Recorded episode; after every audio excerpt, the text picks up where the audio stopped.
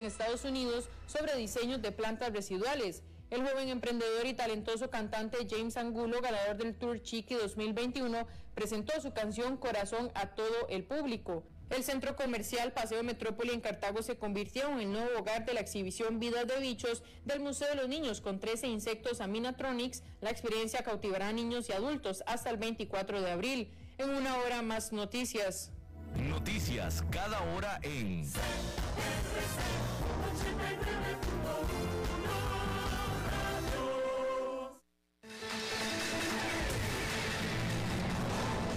Más noticias en nuestra web, crc891.com. Seguimos en Facebook, Instagram y Twitter como CRC891 Radio y en Telegram como Noticias CRC. Más noticias cada hora.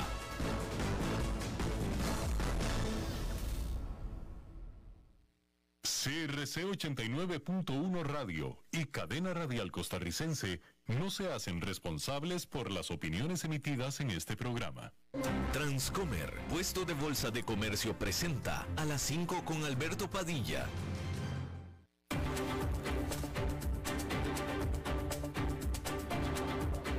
Inicia a las 5 con Alberto Padilla un programa diseñado con el objetivo de llevarte diariamente un tema de actualidad, acompañado siempre de reconocidos editorialistas, de lunes a viernes a las 5 de la tarde por CRC 89.1 Radio, a las 5 con Alberto Padilla. Hola, ¿qué tal? Saludos, bienvenidos a esta emisión. Muchísimas gracias por estar con nosotros. Gracias por estar ahí. Yo soy Alberto Padilla y estamos transmitiendo desde la señal y las instalaciones de CRC 89.1 Radio en San José, Costa Rica, a todo el mundo hispanoparlante en Estados Unidos a través de Americano Miriam, XM Radio, canal 153. Estamos también disponibles en el canal de Facebook, en Facebook Live de este programa, así como también en el canal de YouTube de este programa. Y estamos también disponibles en podcast en las principales plataformas para ello, Apple Podcast, Google Podcast, eh, eh, Spotify y otras cinco importantes plataformas más. En esta ocasión, tratando de controlar los incontrolables al otro lado de los cristales, está el señor David Guerrero y la producción general de este programa, como siempre, desde Bogotá, Colombia, el señor Mauricio Sandoval. Bien, esta semana, aunque usted no lo crea, el mercado accionario ha estado ganando, está en terreno positivo para esta semana. De hecho, el Standard Poor's 500 ha subido más de 5%, lo que encamina a este amplio indicador hacia su mejor desempeño semanal desde noviembre del 2020. Increíble, pero cierto. Los inversionistas han puesto las acciones estadounidenses en camino a un desempeño excepcional esta semana, incluso en medio de todo lo malo que está pasando, que es mucho. Con la guerra que se está intensificando en Ucrania, con Rusia que se estuvo tambaleando al borde del incumplimiento soberano y la Reserva Federal subiendo las tasas de interés por primera vez desde el 2018. También esta semana, la Agencia Internacional de Energía advirtió sobre la mayor crisis de suministro de petróleo en décadas. Los analistas están preocupados de que la guerra en Ucrania pueda resultar en una escasez mundial de alimentos, mientras que Occidente sigue anunciando nuevas sanciones contra Rusia. Definitivamente no fue una semana de buenas noticias por lo que previsiblemente los mercados de energía, metales y divisas han respondido a estos eventos sísmicos con fuertes oscilaciones. Los precios del níquel han caído bruscamente tras una suspensión de operación en el mercado de metales de Londres que duró una semana. Pero ¿y las acciones? Se esperaba lo mismo de ellas.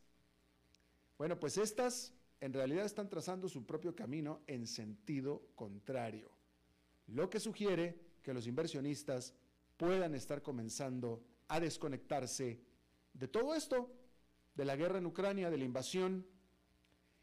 ¿Podrá ser que estemos en los albores de, de nuevo, un mercado alcista en medio de terribles noticias en general, como fue el caso durante la pandemia?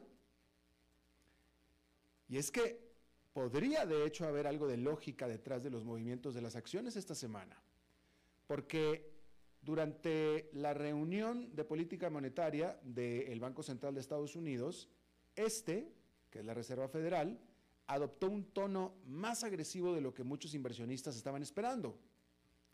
El pronóstico medio de los formuladores de políticas ahora es de siete aumentos de tasas este año y otras al menos tres durante el 2023. Sin embargo, las acciones estadounidenses ganaron más del 1% al día siguiente de la decisión. Y los analistas de al menos un gran banco, el UBS, no lo ven como algo inconsistente.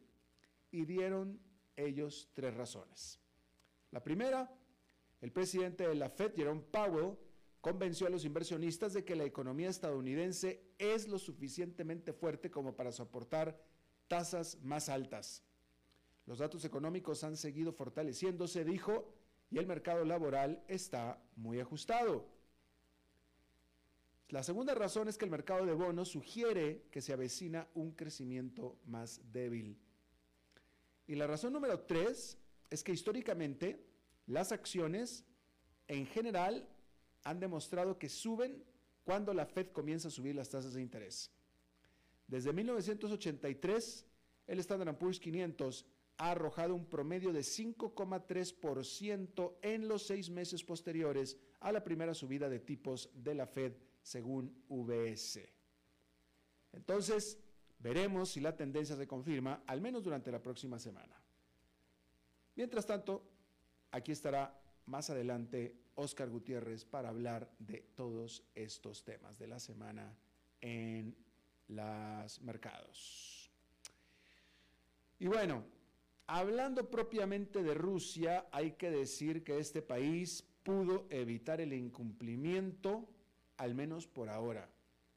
Algunos de los acreedores que desde el miércoles habían estado esperando 117 millones de dólares en pagos de intereses de Rusia recibieron los fondos, según la agencia Reuters, que citó fuentes anónimas.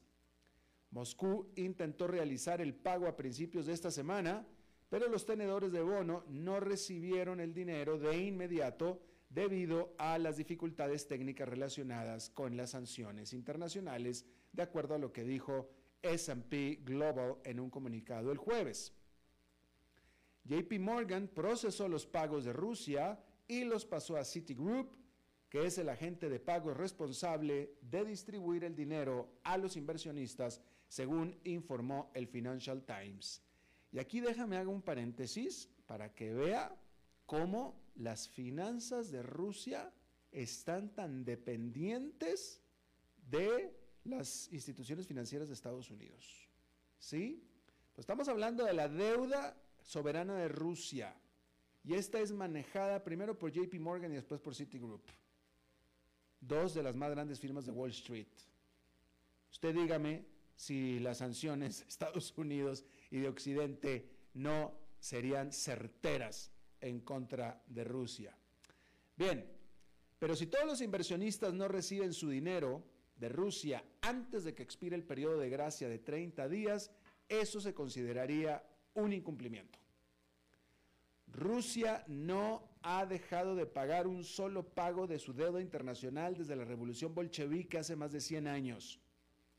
Y ahora Rusia tiene que hacer pagos de deuda por un total de 168 millones de dólares este 21 y 28 de marzo, pero los acreedores acordaron aceptar euros, libras, francos y hasta rublos como pago cuando compraron esos bonos. Así es que estos pagos no serán un problema. Las próximas grandes pruebas para Rusia vienen el 31 de marzo, cuando el país tiene un vencimiento de 447 millones de dólares, pero más importante, es el del 4 de abril cuando tiene que desembolsar 2.100 millones de dólares, de puros intereses, ¿eh? Y esos dos pagos, esos solamente pueden hacerse en dólares, igual que los de esta semana de 117 millones. Y entonces el riesgo de default sigue tan presente como antes del primer pago. La firma calificadora de riesgo Standard Poor's escribió que creemos que los pagos del servicio de la deuda de los eurobonos de Rusia, que se vencen en las próximas semanas, pueden enfrentar dificultades técnicas similares. En este punto, consideramos que la deuda de Rusia es muy vulnerable a la falta de pago. Y el Standard Poor's recortó su calificación de la deuda soberana rusa a doble C desde el triple C negativo, que está solo dos escalones por encima de incumplimiento, pero eso sí, bien metido en el terreno de basura. Y bueno, este viernes también estábamos esperando una noticia bastante importante por parte del Banco Central de Rusia, porque después de que aumentó las tasas de interés, después de la invasión de Rusia a Ucrania, este viernes era la primera reunión de política monetaria donde estábamos todos expectantes a ver qué era lo que iba a hacer el Banco Central, sobre todo a ver si Rusia necesitaba mayor ajuste de tasas de interés. Y bueno, el Banco Central de Rusia este viernes mantuvo estable su política monetaria, dejando sin cambio su tasa de interés referencial en 20%, pero advirtió sobre una considerable incertidumbre estructural a medida que la economía experimenta una transformación a gran escala, dijo el banco. A fines de febrero, poco después de que las fuerzas rusas invadieran Ucrania, el Banco Central más que duplicó su tasa de interés referencial del 9,5 al 20% en un esfuerzo por apuntalar su moneda que estaba en desplome y mitigar el impacto de las duras sanciones internacionales. En su declaración del viernes, el banco dijo que aquel fuerte aumento en su tasa clave había ayudado a mantener la estabilidad financiera del país. Dijo que la economía rusa está entrando en la fase de una transformación estructural a gran escala que estará acompañada por un periodo temporal pero inevitable de aumento de la inflación relacionado principalmente con los ajustes de los precios relativos de una amplia gama de bienes y servicios. Declaró el banco que la política monetaria del Banco de Rusia está configurada para permitir la adaptación gradual de la economía a las nuevas condiciones y un retorno de la inflación anual al 4% en el 2024. El rublo se hundió a mínimos históricos frente al dólar debido a una andanada de sanciones y penalidades internacionales antes de estabilizarse en las últimas semanas. Estabilizarse, no se revaluó, solo dejó de caer. El rublo se situó en poco más de 104 por cada dólar tras la decisión del viernes. A principios de esta semana, Rusia logró evitar el cumplimiento histórico de la deuda al completar algunos de sus pagos de bonos soberanos en dólares, como estábamos diciendo, que informó Reuters. El Ministerio de Finanzas ruso dijo el viernes que había cumplido en su totalidad con sus obligaciones de pagar los cupones de los eurobonos denominados en dólares. Las grandes cantidades de reservas de moneda extranjera del Banco Central fueron objeto de sanciones occidentales destinadas a hacerlas casi inaccesibles, impidiendo que los políticos mitiguen la depreciación de los activos domésticos. Y bueno, nada más eh, desmenuzando un poco lo que dijo el Banco Central de Rusia, porque esto me parece importante. Primero que nada, este macroaumento de, del doble a 20%, de 9,5 a 20% de la tasa de referencia, parece que fue suficiente para estabilizar a la economía. Estabilizarla abajo, el daño está, pero es notable y es de mención que no hubo necesidad de aumentarla más. Es decir, el Banco Central de Rusia eh, actuó agresivamente contundentemente y parece que hasta el momento esa acción funcionó. Eso es por un lado. Por otro lado, en el lenguaje que está usando, que es bastante explícito, voy a decir, el banco está diciendo a los rusos que, que este asunto viene de largo plazo. Ellos están esperando volver a una inflación del 4% hasta el 2024. ¿Sí? Y están hablando ellos de ajustes estructurales de la economía, es decir, que el Banco Central de Rusia no está contando vivir sin las sanciones de Occidente. O sea, las sanciones llegaron para quedarse. Básicamente es lo que está diciendo el Banco Central de Rusia. Bien, continuamos con Rusia. Y esta, esta nota me parece fascinante para que vea usted el lenguaje que los oficiales rusos están usando con su pueblo y también pues con el mundo, porque el mundo los está escuchando y los está viendo, ¿no? Con respecto a lo que ellos ven es su papel de esta operación especial, como le llaman ellos, sobre Ucrania. Escuche usted esto. El ex viceprimer ministro ruso, no, déjame se lo digo esta mejor. Rusia, fíjese esto, Rusia ha perdido todas las ilusiones sobre Occidente, sobre Occidente, y Moscú nunca aceptará un orden mundial gobernado por los Estados Unidos que actúa como un sheriff que busca tomar todas las decisiones en una cantina y esto lo dijo el ministro de Relaciones Exteriores, Sergei Lavrov. Las naciones occidentales impusieron amplias y severas sanciones en los sectores financiero y corporativo de Rusia en respuesta a la invasión de Ucrania del 24 de febrero, sumiendo a la economía rusa en su más grave crisis desde la caída de la Unión Soviética en 1991. Lavrov, ministro de Relaciones Exteriores del presidente Vladimir Putin desde el 2004, dijo que la reacción de Occidente, fíjese usted esto, la reacción de Occidente a lo que Moscú llama una operación militar especial, ilustra que Occidente está completamente dominado por Estados Unidos y que la Unión Europea es en gran medida impotente. En el canal estatal ruso RT, Lavrov dijo que si había alguna ilusión de que algún día podríamos confiar en nuestros socios occidentales, esta ilusión ya no existe. Por tanto, dijo, Rusia mirará hacia el este ahora. Declaró que lo que los estadounidenses quieren es un mundo unipolar que no sea como una aldea global, sino como una aldea estadounidense o tal vez como una cantina donde sabes que el más fuerte es quien toma las decisiones. Agregó que muchos países como China, India y Brasil no quieren que el tío Sam les ordene les dé órdenes actuando como un sheriff. Mientras tanto, la realidad es que la invasión rusa ha matado a miles de personas, ha desplazado a más de 3 millones de personas y ha generado temores de una confrontación más amplia entre Rusia y Estados Unidos, que son las dos potencias nucleares más grandes del mundo.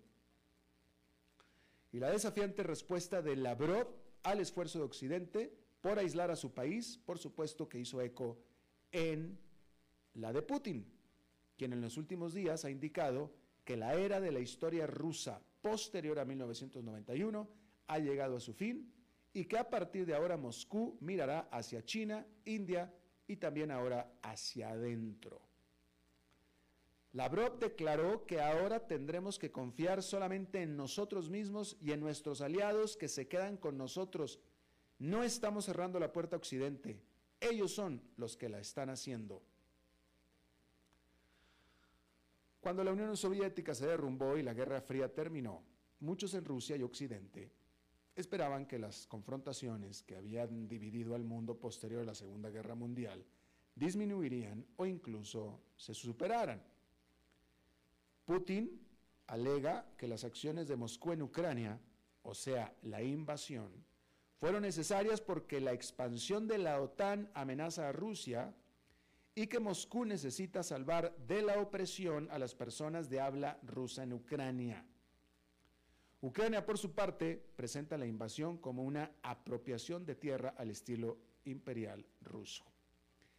O sea que, básicamente, lo que Lavrov está reclamando es a Rusia, es a, a Occidente, Lavrov está, o Rusia, Lavrov, está reclamando a Occidente porque Occidente se inconformó y castigó a Rusia por invadir a Ucrania. Es decir, que lo que él pretendía, lo que Putin, lo que Rusia pretendía, es que lo dejaran en paz invadiendo a Ucrania. Eso es básicamente lo que está diciendo. Y lo está diciendo explícitamente. Son nuestros aliados. Si eran nuestros aliados, debieron haberse aliado con nosotros y no estarnos haciendo el daño que nos están haciendo. Es básicamente lo que está diciendo. Nosotros, Rusia, tenemos nuestras razones para invadir un país soberano, un país democrático, y si Occidente se decía nuestro aliado, debió aliarse con nosotros o no decirnos nada, no inconformarse, mucho menos castigarnos. Eso es básicamente lo que están diciendo. Ahora, y esto va obviamente porque, de nuevo, aquí en América Latina, tristemente hay mucha gente, mucha gente que piensa que Rusia está justificada en su invasión a Ucrania. Y con respecto a lo que dice Putin de que eh, las acciones de Moscú sobre Ucrania fueron necesarias porque la expansión de la OTAN amenaza a Rusia, la OTAN nunca ha invadido un país, la OTAN nunca ha invadido un país. Sí, ya sé que los que apoyan a Rusia me van a sacar los ataques en Yugoslavia, etcétera, que no fueron ataques a Yugoslavia, fueron ataques en Yugoslavia, no a Yugoslavia, ¿sí?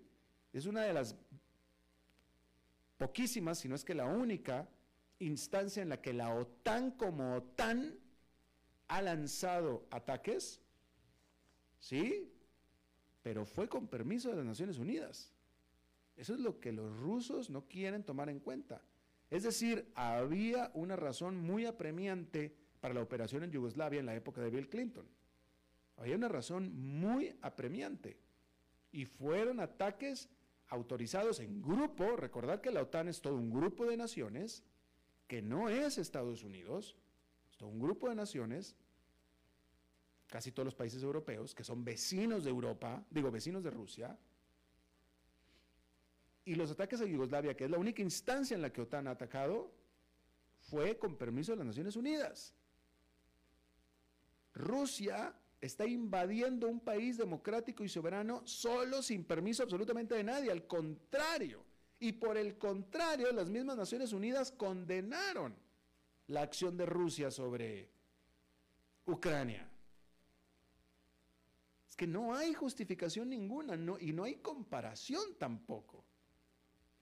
Porque toda la bola de, y vuelvo a decirlo, toda la bola de estúpidos que apoyan a Rusia no toman en cuenta ninguna de estas cosas y niegan, por eso les digo, cambien a RT, no vean RT, vean cualquier medio de comunicación, el que ustedes quieran, el que sea, Al Jazeera puede ser, el que sea, que tenga reporteros en Ucrania transmitiendo desde Ucrania para que vean lo que está pasando.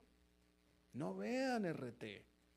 RT es un canal del Estado ruso. Es un canal financiado por el Kremlin, por el Estado ruso, abiertamente. Yo no estoy hablando de ideología, esto así es. ¿Cómo es posible que puedan apoyar, que puedan justificar a un país autocrático, cuasi dictatorial, potencia militar invadiendo a un vecino democrático, con la excusa de que está invadido ese país por neonazis, cuando el presidente es judío y su familia, incluyendo su papá, fueron muertos por los nazis. Eso es un sinsentido y la gente se lo cree, que eso es lo peor de todo. Y bueno, ahora sí un ex, viceprimer ministro ruso que se pronunció en contra de las acciones del Kremlin en Ucrania, renunció como presidente de una prestigiosa fundación luego de que un legislador lo acusó de traición nacional y exigió su destitución. Arkady, Arkady Burkovich, viceprimer ministro del 2012 al 18, se convirtió en una de las figuras más importantes de Rusia en cuestionar la guerra cuando le dijo un medio occidental esta semana que sus pensamientos estaban con los civiles ucranianos. Sus comentarios llevaron a un alto legislador del partido gobernante a exigir su destitución y acusarlo de ser parte de una quinta columna para socavar a Rusia. Borkovich, de 49 años, desde el 2018 había sido presidente de la Fundación Skolkovo, que es un centro de innovación y tecnología en las afueras de Moscú, que se califica a sí mismo como una especie de Silicon Valley ruso. Bueno, pues el viernes la Fundación Skolbono, Skolbobo, Skolkovo, Skolkovo, dijo en un comunicado que Korkovich, Dios mío, había decidido renunciar, pero sigue siendo presidente de la Federación Internacional de Ajedrez. En Rusia, miles de personas han sido detenidas por protestar la invasión a Ucrania del 24 de febrero que los funcionarios en Moscú describen como una operación militar especial para desmilitarizar y desnazificar a su antiguo vecino soviético. El miércoles, precisamente, el presidente Vladimir Putin hizo una dura advertencia a las personas a las que llamó traidores en Rusia, a quienes dijo que Occidente quería usar como una quinta columna para destruir al país. Después de sus comentarios a los medios occidentales, Borkovich dijo, o alguien a nombre de él, en un comunicado en el sitio web de Skolkovo, que estaba sinceramente orgulloso del coraje de nuestros soldados rusos y que Rusia había sido objeto de sanciones duras y sin sentido. Pero al día siguiente, Andrei Turchak, un legislador del partido gobernante de Rusia Unida, pidió su destitución diciendo que Borkovich tomó ya su decisión. Esta no es más que la misma traición nacional, el comportamiento de la quinta columna de la que habló hoy el presidente Putin. Y con eso renunció. Antes de ir a una pausa rápidamente, déjame le cuento que las tasas hipotecarias en Estados Unidos han subido por encima del 4% por primera vez desde mayo del 2019 en lo que es una señal de que la era de los préstamos hipotecarios súper baratos ya terminó. La hipoteca de tasa fija a 30 años promedió 4,16% en la semana que finalizó el 17 de marzo, frente al 3,85% de la semana anterior. Es que las tasas subieron cuando la Reserva Federal se movió para frenar la galopante inflación. El miércoles, el Banco Central anunció el primer aumento de tasas de interés desde el 2018 las tasas hipotecarias no están directamente vinculadas a la tasa de fondos federales, que es la referencial, más bien rastrean el rendimiento de los bonos del Tesoro a 10 años, que están influenciados por factores que incluyen la restricción de los inversionistas a los movimientos, eh, mejor dicho, las reacciones de los inversionistas a los movimientos de la Fed y a la inflación. Y el consenso es que la tasa del bono a 10 años siga aumentando por los mismos factores que están afectando ahora la inflación. Conflicto de Ucrania, los problemas con las cadenas de suministro y también, también los aumentos de tasas por parte de la Fed. Vamos a hacer una pausa y regresamos con nuestra entrevista de hoy. A las 5 con Alberto Padilla, por CRC 89.1 Radio. El valor en la ética incluye no tener miedo de lo que se dice y a quién se le dice, sin importar las consecuencias o represalias que puedan sobrevenir. Entre los valores éticos más relevantes se pueden mencionar justicia, libertad, respeto, responsabilidad, integridad, lealtad, honestidad y equidad. Los valores éticos se adquieren durante el desarrollo individual de cada ser humano en el entorno familiar social, escolar e inclusive a través de los medios de comunicación. Solo si lo público y lo privado caminamos en positivo y con valores, Costa Rica saldrá adelante. Un mensaje de la Cámara Nacional de Radiodifusión, Canara. ¿Sabía usted que Transcomer es el puesto de bolsa de comercio más grande de Costa Rica, con 19 años en el mercado y miles de clientes? Cuentan con asesores y corredores expertos que saben de lo que hablan y ofrecen productos de inversión seguros y modernos, hechos a la medida. Pero sobre todo, al invertir en Transcomer, usted invierte en la única bolsa vigilada por el Banco Central. Y en un mundo sobrecargado de información, usted debe de estar con los mejores. Transcomer, puesto de bolsa de comercio. Construyamos juntos su futuro. Somos expertos en eso. Desde los verdes bosques de nuestra montaña nos llega agua Cerros de la Riva, agua fresca de manantial que te permitirá vivir en equilibrio, proteger tu salud y la de tu familia, libre de sustancias químicas, envasada sin alterar su naturaleza a 2.000 metros de altura. Agua Cerros de la Riva, naturalmente neutral. Búscanos como cerrosdelarriba.gmail.com. Llámanos al 8374 3229. Cerros de la Riva, Live Spring Water.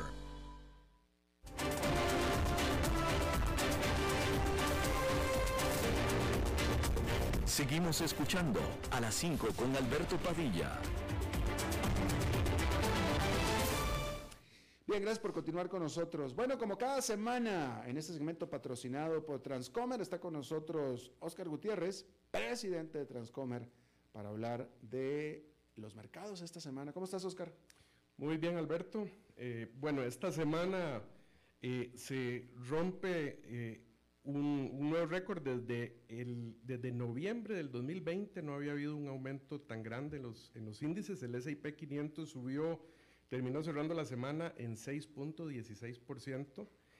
Todos los sectores dentro del S&P 500 subieron. El, el sector de, de productos discrecionales de consumo casi un 10%, 9,96%, eh, de tecnología e información 8,64%, servicios de comunicación 6%, esos son los que más subieron.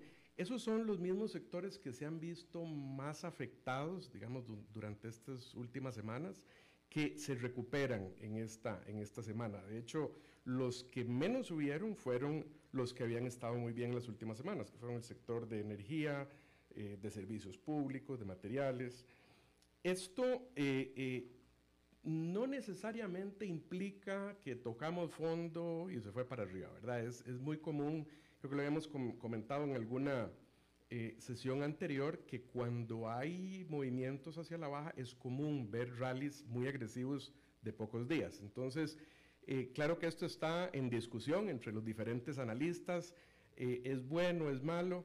Bueno, eh, el evento eh, macroeconómico importante, aparte de la guerra, fue la muy esperada reunión eh, de la Fed, que tenía ya telegrafiado todo el mercado que iba a subir por lo menos un, cuarto de punto. Bueno, de hecho, la semana anterior el mismo señor Powell ya había anunciado que era lo que él iba a recomendar, una subida de un cuarto punto.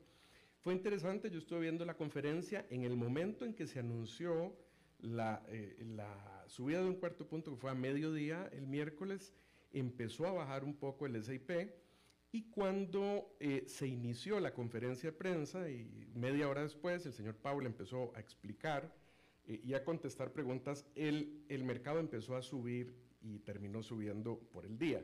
Bueno, algunos decían, bueno, pero ¿qué fue lo que pasó en esencia? Yo siento que el mercado, Alberto, está un poco ansioso e impaciente y sienten que el señor Powell le ha tomado mucho reaccionar. Es decir, ha habido muchas críticas en que le dicen que eh, desde antes debieron haber subido. Eh, incluso había algunos que tenían la expectativa de que fuera medio punto lo que se fuera a subir en esta ocasión. Entonces, tal vez la noticia en frío, primero, de que era un cuarto punto, el mercado no lo tomó tan bien. Y ya cuando se dio la conferencia, si él eh, explicó, estuvo abierto a decir, bueno, vamos a estar muy atentos y ver si es necesario subir más, subimos.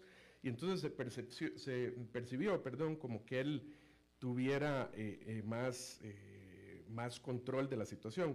Él comentó varias cosas importantes, ¿verdad? Uno que no quería en este momento añadir más incertidumbre, que el tema de, de la guerra y las implicaciones de la guerra eh, eh, no son tan fáciles de predecir en este momento cuáles van a ser finalmente los efectos en la economía.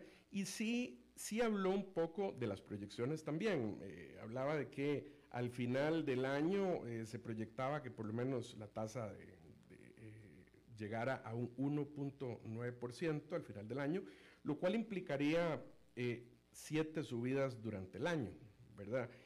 que es algo que venía prediciendo incluso Goldman Sachs y al final terminó siendo más consenso. Sí habló de que podría ser que en algún momento, en alguna de estas reuniones que quedan pendientes, la subida fuera no de, de 0.25, sino incluso de medio punto. Y conversó también sobre eh, eh, la, primero se dijo que en unas próximas reuniones iba a empezar a reducirse el balance eh, de la Reserva Federal y más adelante también ya indicó que muy probablemente en la próxima reunión. Acordémonos que la próxima reunión es hasta mayo, en abril no hay reunión, entonces eso puede haber sido parte de la, de la ansiedad de la gente y por eso ahorita se espera que probablemente en mayo también eh, la subida sea de, de, medio punto. Sí habló el señor Powell también que la proyección que tiene para tasas para el año 2023 y 2024 andaría cerca de 2,8%, es decir, subiría hasta 2,8%, digamos de 1,9 a final del año, y se mantendría similar para el 2024. Bueno, esto es, eh, eh, eh, hay que tener en cuenta que el señor Powell tiene que hacer un balance entre los dos riesgos importantes que tienen estos movimientos, que es por un lado, la crítica que se le ha hecho está quedando atrás, se le va a salir de las manos la inflación y eso preocupa mucho y tiene muy nerviosa a la gente. Sin embargo, del otro lado, está el riesgo de moverse muy rápido, de causar un shock a la economía y por lo tanto provocar una recesión. Y a mí me da la impresión de que el señor Powell eh, está eh, tratando esto con mucha delicadeza porque si lo vemos, si cayéramos en una recesión, está con menos herramientas, está, la tasa está casi en el suelo, entonces no tiene muchas herramientas para volver a estimular la economía, tendría que volver a salir a aumentar el balance que ya está infladísimo en 9 trillones de dólares. Entonces me da la impresión de que el señor Powell prefiere en este momento dejar que suba un poquito la inflación y tener siempre las herramientas de irla bajando, pero no caer en el tema de una recesión. Y uno ve eso, Alberto, en, en, la insistencia que él ha tenido desde hace semanas en lograr el, el pleno empleo. ¿verdad? Y ya estamos prácticamente en ese nivel, 3.8 de desempleo. Entonces, eh, lo que me parece que está haciendo es tratar de, de, fortalecer la economía para que tenga una resistencia eventualmente a una recesión. ¿verdad? En la medida en que esté todo el mundo empleado, hay, es más difícil entrar en una recesión porque se mantiene ese nivel de consumo. De hecho, eh, eh, bueno, los que se, prevé, digamos, él prevé también, dentro de las proyecciones de crecimiento, eh, que en el 2020 el Producto Interno Bruto crezca en 2.8%, en el 2023 2.2% y en el 2024 un 2%. Es decir, es muy importante para él controlar el asunto, pero, pero siempre logrando mantener esta esta tasa, o sea, una, una tasa de crecimiento. Él hablaba, por ejemplo, que en este momento el empleo eh, eh, existe una gran demanda, es decir, hay 1.7 eh, puestos disponibles para cada persona que está desempleada. Es decir, en este momento hay una, una gran demanda por empleo y eso fortalece, digamos, para no caer en una, en, una, en una recesión. Estamos con Oscar Gutiérrez, presidente de Transcomer. Eh, Oscar, pareciera de todos modos en general, me da la impresión a mí, que efectivamente se venían sumando las críticas hacia la Reserva Federal y todavía están, de que, de que va detrás, que está, que está trazado, que la inflación ya lo rebasó, que ya va por detrás. Y se están dando cada vez más críticas, pero pareciera que el mercado en general, con todo y que cayó y que con todo y que entró en territorio de, de bajista, etcétera, pero no me parece que en general el mercado esté todavía demasiado en contra o en rechazo de Jerome Powell o de la acción o de la, del actuar del Banco Central. No, yo, yo creo que él está siendo muy prudente, ¿verdad? Yo creo que él está siendo muy prudente y al final del día, bueno, después del anuncio, el mercado tomó bien la noticia. Ahora, yo sí creo, Alberto, que el, eh, lo que dicen en inglés, el Goldilocks scenario, ¿verdad? El, el, escenario de recitos de oro, de oro, que ha tenido el mercado por 10 años no va a continuar. Es decir, es evidente que, que eh, me parece que, que, el señor Pablo está diciendo, bueno, yo voy a, a, a mantener un crecimiento, no voy a dejar que caiga, pero estoy dispuesto a soportar un poquito de inflación. Y de hecho, sí reconoció también en la, en la conferencia que eh, va a tomar más tiempo del que inicialmente esperaban en controlar la inflación. Es decir, se va a vivir más tiempo con algo de inflación. Y esto tiene una repercusión porque con más inflación eh, los, los costos, los márgenes de las empresas se reducen. Y el mercado, que teníamos, que habíamos hablado en sesiones anteriores, con múltiplos de utilidades altísimos, se dan cuando se puede prever que las empresas van a tener una alta tasa de crecimiento, si los márgenes de utilidad se les reducen, entonces esa, e, ese mercado va a perder ese impulso. Yo, yo, yo creo que va a estar mucho más estable, eh, eh, con sub y bajas, pero ciertamente no con las tasas de crecimiento que veníamos en, años anteriores. Eh, ¿Hablas del mercado o del país? Del, mercado. Del mercado. Bueno, sí, la bolsa. porque, porque ese es, es que ese es otro punto. A pesar de todo, la economía, que eso es el punto que hizo Jerome Powell, la economía de Estados Unidos sigue bien. Sigue fuerte. Sigue fuerte. Así es. Hay mucho empleo, o sea, no todo está perdido, no todo está fallando. Hay cosas que, que, se mantienen y que se sostienen bastante bien. A diferencia, no, no, no es, eh, o sea, estoy haciendo este, este, este, estresando estos puntos porque esto es diferente a otros tiempos en los que a mí me ha tocado ya con mis largas décadas en este asunto. Ha habido épocas, o sea, simple, la, crisis del 2008-2009 fue mucho peor en ese momento de lo que estamos viendo ahora. Sí. Aquello, la, economía de Estados Unidos quedó de rodillas, la de la Unión Europea también. Este, eh, incluso en la, cuando estalló los .com en el 2001, la situación fue mucho peor que lo que estamos en este momento. O sea, todavía tenemos de dónde agarrarnos. Así es, por eso yo creo que el señor Pablo está siendo tan prudente. Es decir, eh, eh, de los de los males, el tener un poquito de inflación no es tan terrible. En realidad las economías pueden seguir creciendo y desarrollándose con algo de inflación. Eh, entonces, eso me parece que es lo que él está cuidando, la economía. Ahora, ¿cuál es el efecto en el mercado? Bueno, si hay más inflación, es más difícil crecer las utilidades para las empresas, pero bueno, pueden seguir creciendo eh, eh, lentamente, no a la velocidad anterior, pero eso sí se trae abajo los múltiplos, los múltiplos de utilidades de valoración de las acciones. Entonces, no es que vamos a entrar en una crisis, pero sí pueden bajar los precios porque ya las expectativas que tienen los inversores a futuro, ¿verdad? De pagar múltiplos altísimos por las expectativas de crecimiento que tienen las empresas, ya no creo que se vayan a dar. Entonces, me parece que, eh, veamos que si, que si las utilidades se mantuvieran igual, es decir, si no decrecieran, el precio justo debería andar en 16, eh, de acuerdo a, los datos históricos que tenemos del, del S&P 500. Pero si inclusive, Alberto, se llegan a reducir las utilidades, ¿verdad? Por, un tema de, que, de, que, se reducen los márgenes, por mayores salarios, por mayores costos y que la economía no está eh, logrando absorberlos, entonces los múltiplos bajarían aún más del promedio. Entonces, eh, yo, yo, lo que veo es que, por ejemplo, este rally que tuvimos esta semana puede ser eh, incluso de muchos inversionistas que han visto épocas buenas y, se habla mucho en los mercados. Analistas dicen, bueno, es que tal acción está muy barata, ha perdido el 60% de su valor, es el momento de entrar. Y entonces se dan estos, estos rallies donde, donde la gente dice, o algunos eh, persiguen, se llegó a tocar fondo, compremos y vuelve a subir, pero donde poco a poco va calando el tema de que las tasas de crecimiento no van a ser tan altas yo no creo que volvamos a tener eh, este, las mismas tasas de crecimiento en, el mercado, en el precio eh, del SIP que tuvimos en los últimos años. ¿Por cuánto tiempo? Bueno, hasta que se sienta que eh, se estabilizó y se controla el asunto. O sea, yo creo que sí, que sí, me parece que, que esto va a tomar por lo menos un año, Alberto, en, que, se, en que se sienta que... El 2022 está perdido.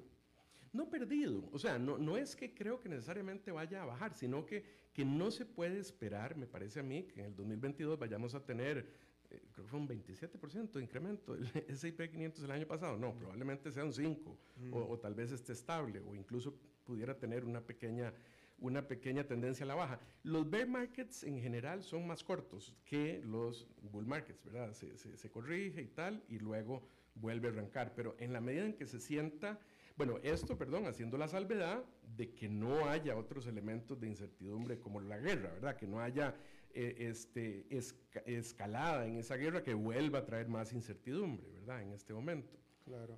Eso es importante. Me parece que el consenso de los analistas, nadie, nadie hasta ahora está pensando que el mercado va a terminar negativo en el año.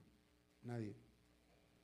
Bueno, vamos a ver, yo creo que hay muchos optimistas. O sea, para mí, para mí eh, eh, eh, no necesariamente vamos a empezar a ver una surgida. O sea, yo no creo que toquemos fondo pronto y otra vez volvamos a ese escenario de risitos de oro. No, no, de acuerdo. pero ¿tú, ¿tú, crees que el mercado puede terminar negativo este año?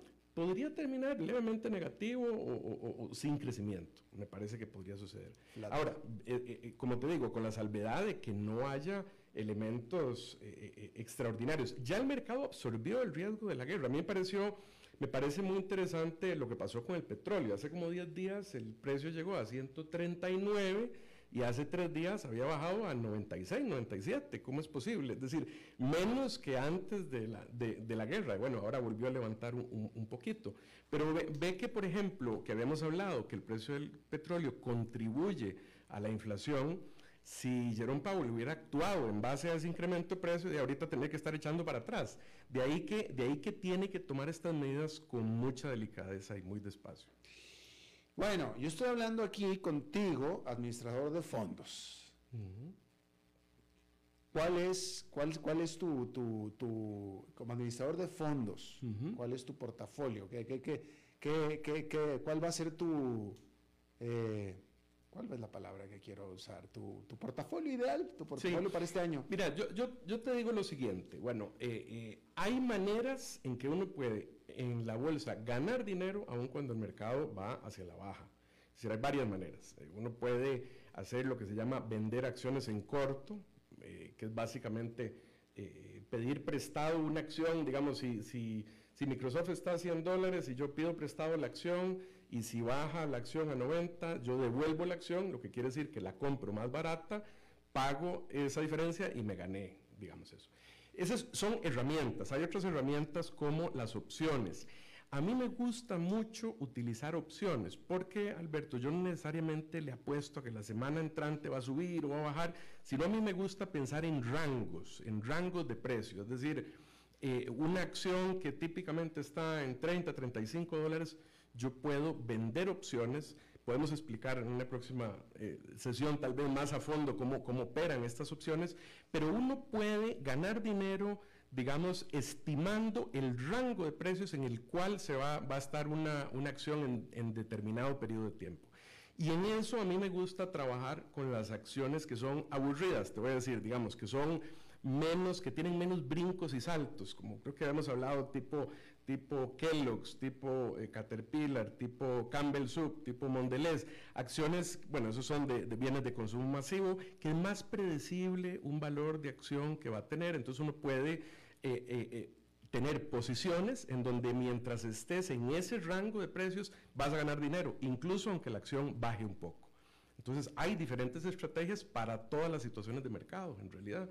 Si quieres podemos profundizar una nueva sesión. Me, gusta, me gusta y por lo visto y por lo visto no solamente estás hablando porque sabes de lo que estás hablando, sino que supongo que tu track record debe ser bueno al respecto.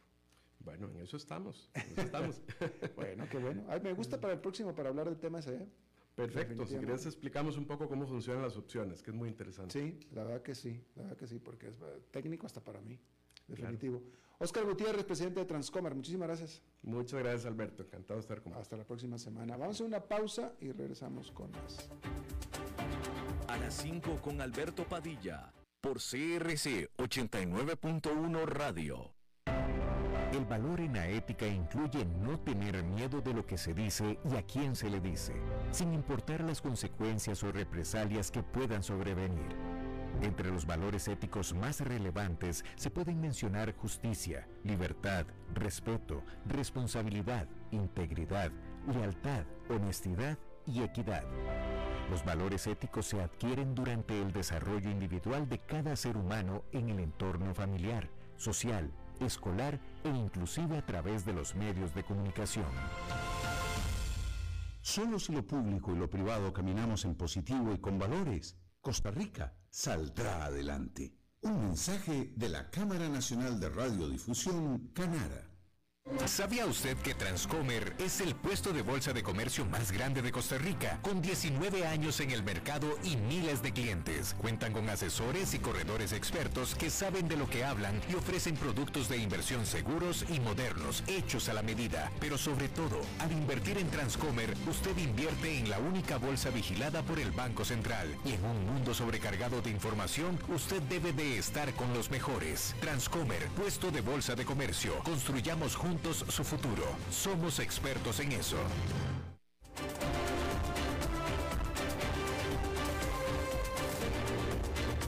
Seguimos escuchando a las 5 con Alberto Padilla. Bueno, y como cada semana también vamos a hablar de empresas con Humberto Saldívar. ¿Cómo estás, Humberto? ¿Qué tal, Alberto? Muy bien. ¿Y tú? Bien, también, gracias. Bueno, el día de hoy vamos a hablar de un concepto que ha venido trabajándose dentro de las empresas que se llama el comité sombra o shadow boards. Eh, este tipo de comités lo que se enfoca es en generar cierta innovación a nivel estratégico, integrando comités de personas jóvenes, más eh, de edades específicamente de 30 años hacia abajo, en donde no es el comité ejecutivo normal, donde los directores que gestionan la empresa, sino es un comité sombra donde se ven cuestiones más de, moda, de innovación y, e inclusive también de modelos de gestión eh, propuestos para mejorar las empresas. ¿Qué es lo que pasa muchas veces en las empresas? Que se, se tiene lo que es la ceguera de taller el paradigma del cambio o el siempre lo he hecho así para que cambiar, ¿no? Lo que pretende este comité, sobre todo en empresas innovadoras que tienen que ver con la moda, con innovaciones tecnológicas, es, salirse de el, del confort y pensar afuera de la, de la caja, ¿no? Normalmente eh, las empresas que son muy eh, reservadas o conservadoras eh, les cuesta. Y lo que pretende este tipo de empresas es, eh, este tipo de shadow board es trabajar sobre ese modelo. Muy interesante, me llama la atención porque, bueno, si, si hay algo que los jóvenes tienen de característica, que me parece a mí muy importante, pues es la falta de experiencia, ¿no? Son jóvenes, no tienen la experiencia, este, y entonces eh, traer a un grupo que venga a, aportar, pero claramente va a aportar sobre la corta experiencia que tienen sobre temas que los más grandes no tienen ninguna experiencia, ¿no? Exacto, exacto. O sea, hay que ahí abrirse un poquito la mente y decir, bueno, vamos a, a pensar fuera de la caja, no todo lo sabemos y menos las cuestiones que vienen de tendencia de la moda a edades que no, normalmente alguien que está en juntas directivas no, no está. O sea, normalmente en una junta directiva hay personas de, de, de 40 hacia arriba, uno que otro ahí por finales de los 30, pero nunca entre los 20 y los teenagers. No, normalmente sí se busca a alguien definitivamente profesional, pero pero no que pase el rango de los 30 años y que eh, sea objetivo. Otra cosa, no se genera este shadow board solo para escucharlos, se genera para para ejercer eh, empoderamiento y escucharlos y tomar acciones al respecto. No es solamente por ver si se me ocurre no, o sea, tienen una posición importante en las decisiones de la empresa. Eso es importante mencionarlo, ¿verdad? Eh, eh, supongo, quiero pensar que tú en tu carrera como consultor de empresas has tenido experiencia con estos shadow boards. Eh, solamente en empresas de moda específicamente, en textileras, tiene, hay una, hay un pequeño modelo de innovación que sí va a en la línea con este con este shadow board que se le llama o comité sombra, ¿no? ¿Y, cuál sería cuál sería la, o sea, cómo cómo yo una, como un ejecutivo ya grande, ¿no? Este, de, edad, con mucha experiencia, con décadas de experiencia en una empresa, eh, eh, ¿qué debería de estar, o, cómo me vas a convencer a mí para decirme que este muchacho que tiene 28, 29 años, que debe ser muy bueno para lo que hace, pero eh, puede venir a ayudarme y ayudarme a transformar la empresa? ¿Me explico lo que te digo?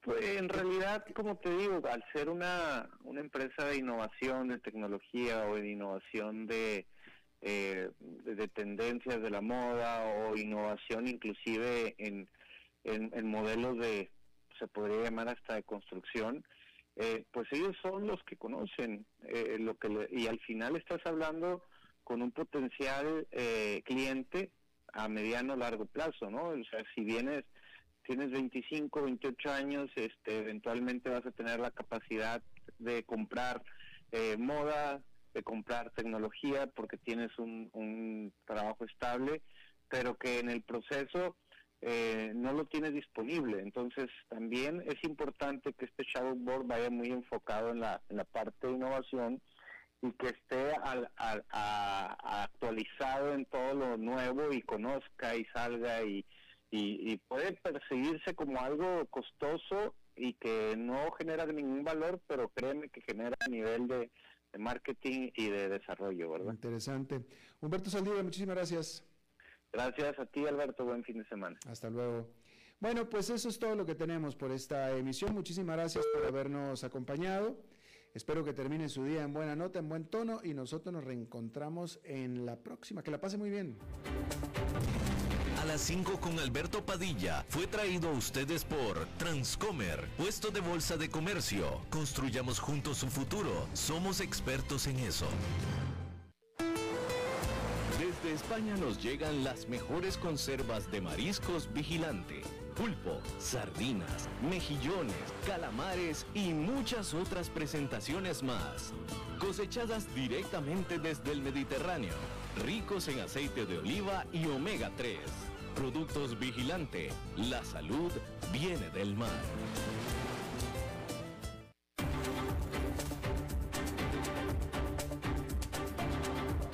Concluye a las 5 con Alberto Padilla. Un programa diseñado con el objetivo de llevarte diariamente un tema de actualidad, acompañado siempre de reconocidos editorialistas, de lunes a viernes a las 5 de la tarde por CRC 89.1 Radio, a las 5 con Alberto Padilla,